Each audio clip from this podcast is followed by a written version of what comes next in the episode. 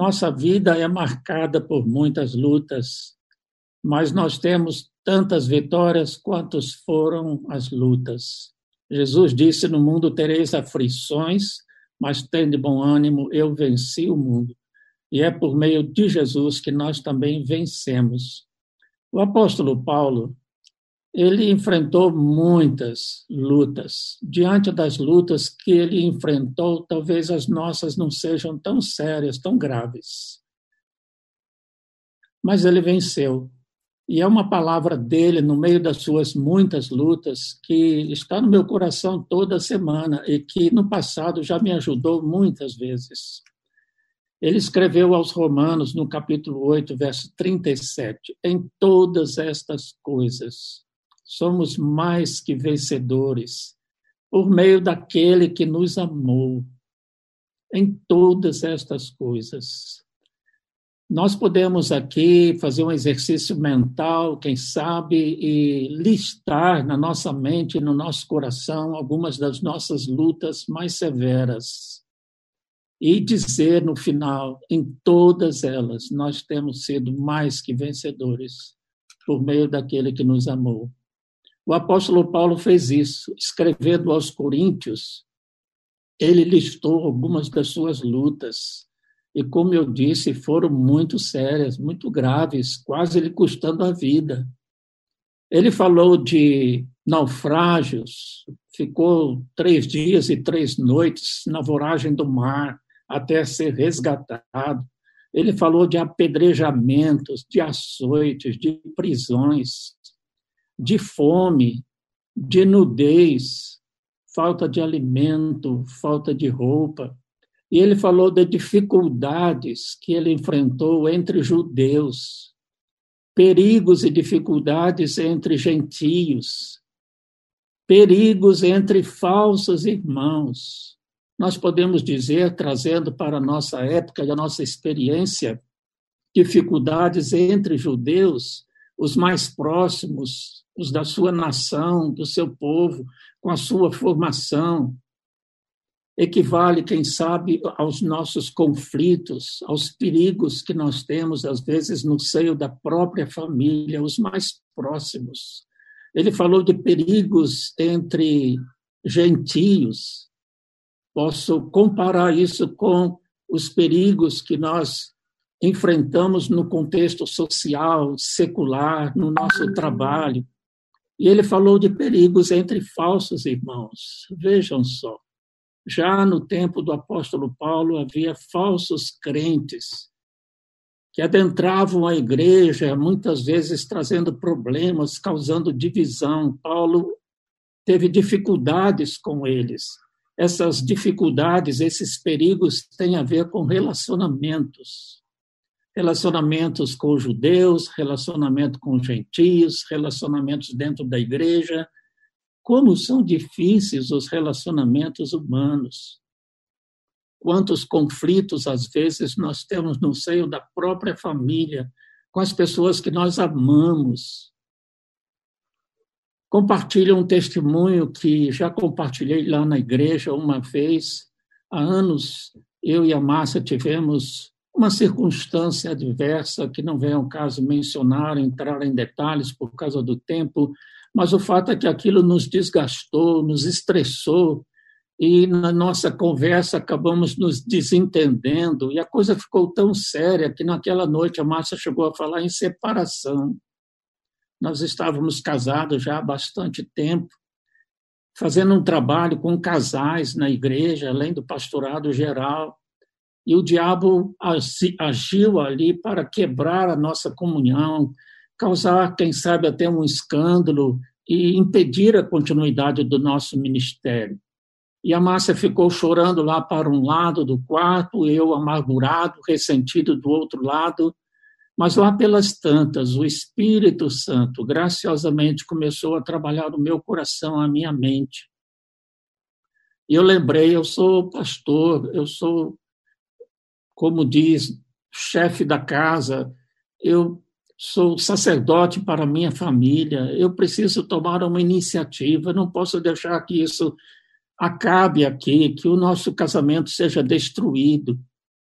Então comecei a orar e pedir iluminação a Deus, e ele me lembrou algumas passagens bíblicas. Eu peguei a Bíblia, atravessei o quarto, sentei-me ao lado da Márcia e comecei a ler algumas passagens bíblicas para ela.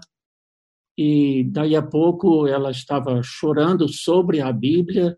Eu pedi que se ajoelhasse e ali, de mãos dadas, nós oramos a Deus, confessando o nosso pecado, a nossa incompreensão, nosso conflito e nos reconciliamos. A história continua e Deus tem nos usado até hoje, já estamos aí com 53 anos de vida conjugal. Tivemos uma vitória, foi uma grande vitória para nós, salvou o nosso casamento. E Paulo diria, e eu digo com ele, em todas estas coisas, nós somos mais que vencedores, por meio daquele que nos amou além daquelas dificuldades que Paulo referiu aos Coríntios e que eu já mencionei, neste mesmo capítulo 8 de Romanos, ele fala de outras dificuldades. Por exemplo, no versículo 26, ele fala da nossa dificuldade na vida de oração. Não sabemos orar como convém, mas o Espírito nos assiste em nossa fraqueza intercedendo por nós com gemidos inexprimíveis. Como cristãos, e a Lu mencionou sua vida de oração, todos nós temos nosso tempo de oração, mas, irmãos, nós sabemos que, como Paulo disse, a oração é, é uma luta, um ministério de oração, uma oração perseverante, uma oração com fé, uma coisa que nos conecte profundamente com Deus e com Cristo, exige de nós uma espiritualidade, uma concentração emocional e espiritual. E vem o sono, vem as distrações, não sabemos orar como convém, mas o Espírito Santo nos assiste nessa fraqueza. O apóstolo Paulo menciona também necessidades, provisões materiais, o nosso sustento quando ele diz: aquele que não poupou o seu próprio filho, antes por todos nós o entregou, porventura não nos dará com ele todas as coisas? Ficamos preocupados com a subsistência, muitas vezes, algumas pessoas mais, outras menos. A luta é grande para termos o pão de cada dia, temos que trabalhar muito e perseverantemente Paulo está dizendo: não fique preocupado, algo como Jesus já havia dito, não andeis ansiosos quanto ao que vez de vestir, de comer. E Paulo está dizendo: não fiquem ansiosos, não fiquem preocupados. Lembrem-se, Deus nos deu o seu próprio filho, como não nos dará também com ele todas as demais coisas? Então, tenhamos tranquilidade no fim do capítulo, ele vai falar nem a morte, nem a vida, nem principados, nem coisas do presente, nem do porvir, nada poderá nos separar do amor de Deus em Cristo. Essa pandemia não pode arrefecer a nossa fé.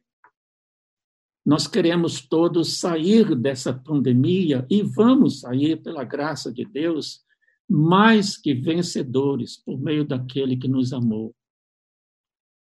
Quais são as causas da nossa vitória?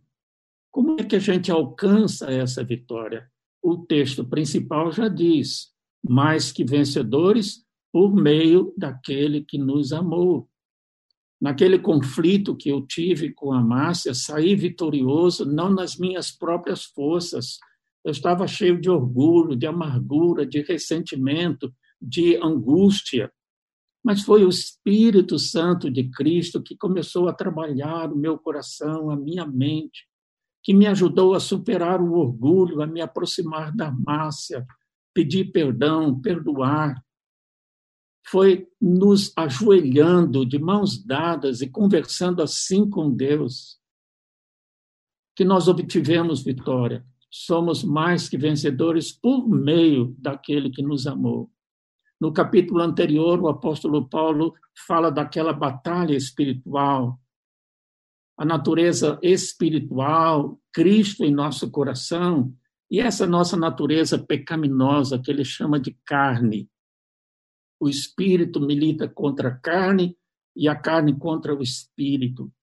O apóstolo, que era tão cheio do espírito, tão conhecedor das escrituras sagradas, um grande missionário, confessou aqui, sinceramente, francamente, o bem que eu quero fazer, esse eu não faço.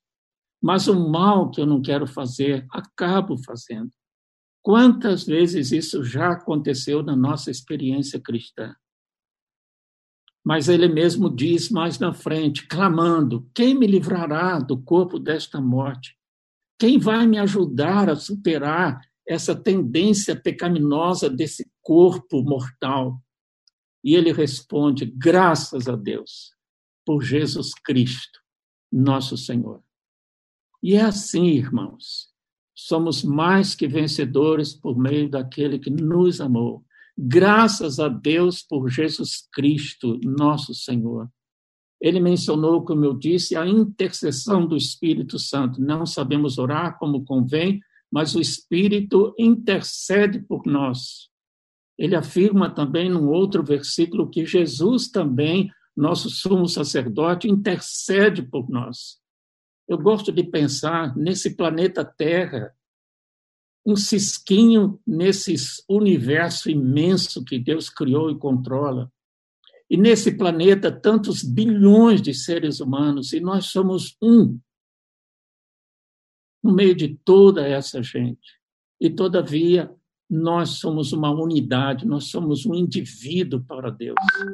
Ele atenta para nós. Não somos massa de gente, nós somos indivíduos, individualmente amados por Jesus Cristo e por Deus. E o Espírito Santo intercede por nós. Numa luta que eu enfrento, como a que eu relatei, eu tenho certeza e fui abençoado porque o Espírito Santo, naquela hora, estava intercedendo por mim junto ao Pai. E Jesus, o Filho, também estava intercedendo por mim junto ao Pai.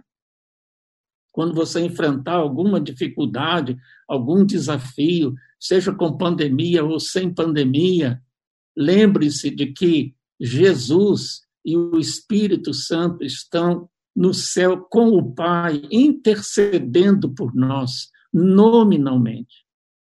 Ou não é isso que a Bíblia quer dizer? Eu acho fantástico, extremamente confortador e encorajador lembrar que orações tão santas e perfeitas estão sendo feitas por nós numa hora de tribulação, de provação, de irritação ou de tentação, porque o diabo anda em derredor como um leão procurando alguém para devorar. E nós podemos nos aproximar do trono de graça, encontrar socorro na hora oportuna e nos tornarmos mais que vencedores por meio daquele que nos amou. Porque nós temos vitória garantida, não só por causa dessa intercessão, mas também porque Deus tem um projeto para a nossa vida. Logo à frente, Paulo diz: Sabemos que todas as coisas cooperam para o bem daqueles que amam a Deus, daqueles que são chamados segundo o seu propósito porquanto aos que de antemão conheceu, também os predestinou para serem conformes à imagem do seu filho. Predestinação é um decreto de Deus. É algo que Deus decide e vai fazer certamente, porque a sua palavra não volta atrás. Então, predestinação tem outras conotações, um tema doutrinário, teológico até difícil, mas nesse sentido não é difícil entender que antes de nós nascermos, como a Lu já mencionou e outras pessoas têm mencionado tão frequentemente, Deus já tinha um plano para a nossa vida. E como é que os planos de Deus podem ser frustrados? Não podem. É decreto divino, é predestinação. Deus destinou previamente. Então, vai acontecer. E o que é que vai acontecer? Nós seremos vitoriosos em todas as batalhas, no cômputo geral, nós seremos mais que vencedores. nós seremos conforme a imagem do seu filho, porque este é o projeto de Deus. Estamos sendo preparados para o céu e então, quando Cristo voltar, escreveu João, nós seremos semelhantes a ele, porque o veremos assim como ele é. E para concluir, uma outra passagem logo à frente, no verso 31, que diremos à vista destas coisas que ele já mencionou? Se Deus é por nós, quem será contra nós? É outra forma de dizer a mesma coisa que nós temos comentado. Deus é por nós. Seja nesta pandemia, seja num conflito familiar, seja num conflito no trabalho, seja num conflito na igreja, dificuldades entre judeus, dificuldades entre gentios, dificuldades com falsos irmãos ou perigos. Nestas circunstâncias, Deus é por nós. Que Deus nos abençoe, que nós possamos sempre, irmãos, diante de todos os desafios que se apresentam diante de nós e que às vezes são tão difíceis, tão grandes, e nós podemos até pensar, eu não consigo, e nós não conseguimos mesmo. É por meio daquele que nos amou é graças à intercessão do Espírito Santo e de Jesus Cristo. É por causa da predestinação, é por causa do plano de Deus para a nossa vida. É porque Deus está do nosso lado, ou poderíamos dizer até melhor, nós estamos do lado de Deus.